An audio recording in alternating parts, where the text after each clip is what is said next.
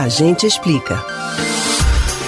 Dependendo da sua idade, talvez você lembre da expectativa pela chegada de alguma estação do ano para consumir a fruta da época. Essa espera já não é mais tão comum quanto antigamente. Isso porque as técnicas agrícolas avançaram a ponto de fazer alguns frutos amadurecerem fora do período de safra, garantindo a presença dessas variedades no comércio durante o ano quase todo. Mas se alimentar de vegetais naturalmente típicos da estação ainda tem muitas vantagens. Você sabe quais são?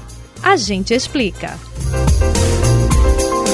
As técnicas de cultivo disponíveis atualmente permitem prolongar a produção de vários itens e o tempo de oferta deles no mercado. O solo pode ser fertilizado com adubos naturais ou químicos para aumentar a capacidade produtiva. As frutas podem ser colhidas e armazenadas em temperaturas especiais para depois serem amadurecidas de forma artificial. Mas esses métodos interferem em algumas características dos alimentos.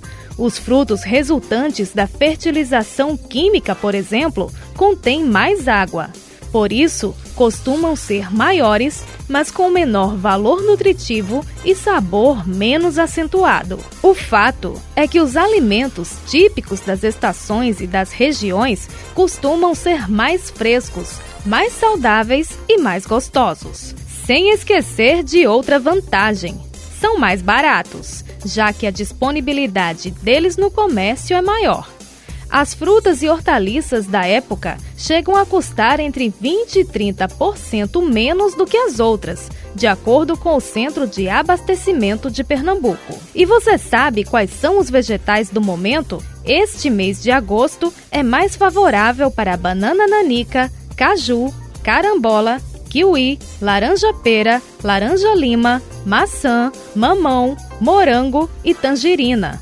As verduras mais comuns são coentro, couve, couve-flor, agrião, alho-poró, brócolis, chicória, espinafre e rúcula. E os legumes são abóbora, abobrinha, cará, cenoura, ervilha, fava, inhame, mandioca, macaxeira, nabo, pimentão e rabanete. No mês de setembro, que vai trazer o início da primavera, as frutas mais abundantes são abacaxi, banana nanica, caju, jabuticaba, laranja-lima, laranja-pera, maçã, tamarindo e tangerina. Quanto às verduras, o mês é mais propício para o louro, orégano, alho-poró, brócolis, chicória, couve, couve-flor e espinafre. Os fãs de legumes aproveitam a fartura de abóbora, abobrinha, cará, ervilha, fava, inhame, pimentão e rabanete. Agora que você já conhece alguns dos produtos naturais típicos deste e do próximo mês, lembre-se, priorizar os alimentos sazonais é uma estratégia importante para alcançar uma dieta mais saudável e menos agressiva para o ambiente. Vale a pena considerar os fatores sustentabilidade, sabor, nutrição e economia na hora de fazer as compras. Você pode ouvir novamente o conteúdo desse ou outros A Gente Explica no site da Rádio Jornal ou nos principais aplicativos de podcast: Spotify, Deezer, Google e Apple Podcasts. Betânia Ribeiro para o Rádio Livre.